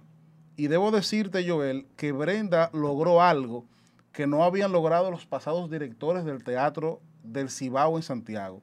Y fue que Brenda generó una impronta que yo creo que no va a ser cambiada Siempre porque ya es un referente. Siempre Isaías defendiendo a su No, gente. no, no. Déjalo- Es que, es déjalo que- es que- fluir, es que mira qué pasa. Para, estrella. para un teatrista, para un teatro, ¿tú sabes por qué el teatro... No decir nada sabes- contra la gente del PLD aquí. Tú sabes por qué el No teatro, nada. sabes por qué el teatro, el teatro no se había desarrollado en el país. El teatro no se había desarrollado en el país porque para los grupos teatrales presentar una obra debían de pagar una alta suma de dinero eh, en el Teatro del Cibao y en el Teatro Eduardo Brito de la capital. Entonces, como el teatro eh, artísticamente no tenía el mismo mediatismo ni era tan comercial como el cine, entonces para un teatrista pagar 30 o 40 mil pesos por la sala, se, se le, se le complicaba porque muchos, muchos comerciantes no querían dar publicidad y mucha gente no pagaba la boleta. Recuerda que cada vez que presentan una obra en el teatro, la boleta es de cortesía, te la regalan. Y Brenda para esos grupos teatrales le cedió el espacio de las tablas para que ellos pudieran presentar sus obras y pudieran renacer y pudieran crecer eh, como grupo teatral. Y eso es un agradecimiento mío personal como teatrista a Brenda Sánchez, que ha dejado una impronta, ha dejado una impronta y de hecho dejó ya el proyecto del cambio de la alfombra, que tenía mucho tiempo por cambiarse. Es una, eh, el cambio de la alfombra del teatro es muy caro, el teatro no lo producía y ella, ella, ella logró que el, el, el, el ex director, o no sé si han nombrado a alguien de la autoridad eh, aeroportuaria, Marino Collante, donara como institución pública Ya nombraron uno ahí. eh, bueno, el ex director, Ah. entonces ya esa situación quedó ahí y de verdad que a mí, a mí me sale agradecerle a Brenda por su excelente gestión eh, de ocho años en el teatro. El que es teatrista, el que es teatrista y hacía uso El de las... defendiéndose uno con el otro. que es teatrista y hacía Sí, uso bueno, de ¿eh? las tablas del teatro, sabe de lo que yo estoy hablando. Así sí es bueno, PLDista. muy buena. Señores, escúcheme un momento. con otro, ¿eh? un momento. Yo tengo- Vaya para allá. Yo tengo por ahí un regalo para los redentes, porque aquí no se hacen eco de las vainas que pasan en este país. Aquí en este país siempre aparece un grupo de gente que lo que cogen son temas de, de acabar con la moral. Y mira lo que dice Lesbia, la amiga de Joel. Mira lo que dice Lesbia, la amiga de Joel. Brenda trabajó bien. Ya, eh. Se la llevan y así se llevarán muchos aquí en Santiago. Y botella. Pero también. trabajó bien. Y botella. Porque lo bueno hay que decirlo, voy a ¿eh? Voy a tener que dejarlo para mañana porque es una primicia, una vaina Pero- buena. Ah, no, no, no, Tírala. Don Miguelo. Lo Ponme que la foto pasa- de Don el, problema es que Para. Ustedes dos se han encargado de convertir esto en una tribuna de PLD. Pero no, es que lo bueno hay que. Ah, pero acá, Pero habla, no José. No te deja hablar tu propio PLD. Es tu propio PLDista que te está incidentando. Ponme la foto de Don Miguelo ya cerrando, por favor. Que a mí no me dejan hablar aquí hoy. Ponle. Eh, deja que Fernando. Deja, deja que Fernando, deja que Fernando. No, no, tres segundos. pues, ¿Eh? Porque no me dejan hablar. A Don Miguelo se le está Y los cuartos, y los acusando. cuartos, dale para allá. Pero esto de PLDista. A Don Miguelo se le está acusando De manera injusta. Yo no estoy de acuerdo con esa vaina. la maldita doble moral de este país.